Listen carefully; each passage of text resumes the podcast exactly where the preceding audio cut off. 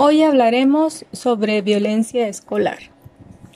El título del artículo es Factores asociados a la victimización en episodios de violencia escolar y fue publicado en la revista Informes Psicológicos año 2021.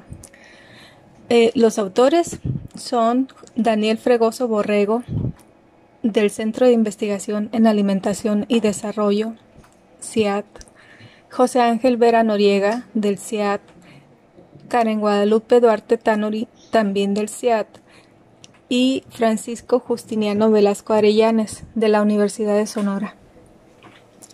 La violencia escolar se ha abordado a partir de dos perspectivas. Número uno, desde la visión del delito y número dos, desde el ámbito escolar. De las distintas formas como puede presentarse la violencia escolar, la que más atención ha recibido en los últimos años por su frecuencia y graves consecuencias es la agresión entre pares.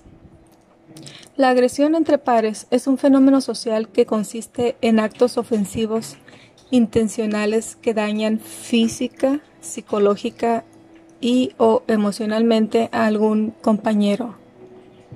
Resumen.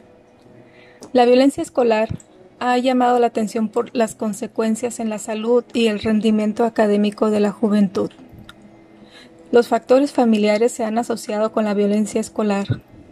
Objetivo.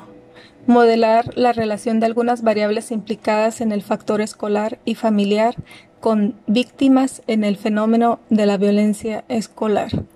Método. Participó una muestra de 669 diadas estudiante padre se realizaron tres modelos, uno para el factor escolar, otro para el factor familiar y un tercero para establecer vínculos entre ambos factores. Resultados. Los modelos presentaron índices de bondad de ajuste adecuados. El rol de espectador y empatía hacia la víctima están relacionados.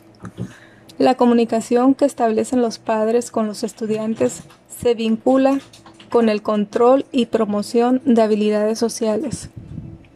Conclusión. Los modelos son preliminares y se requieren considerar variables empíricas que cotejen estas y más relaciones entre estos dos factores.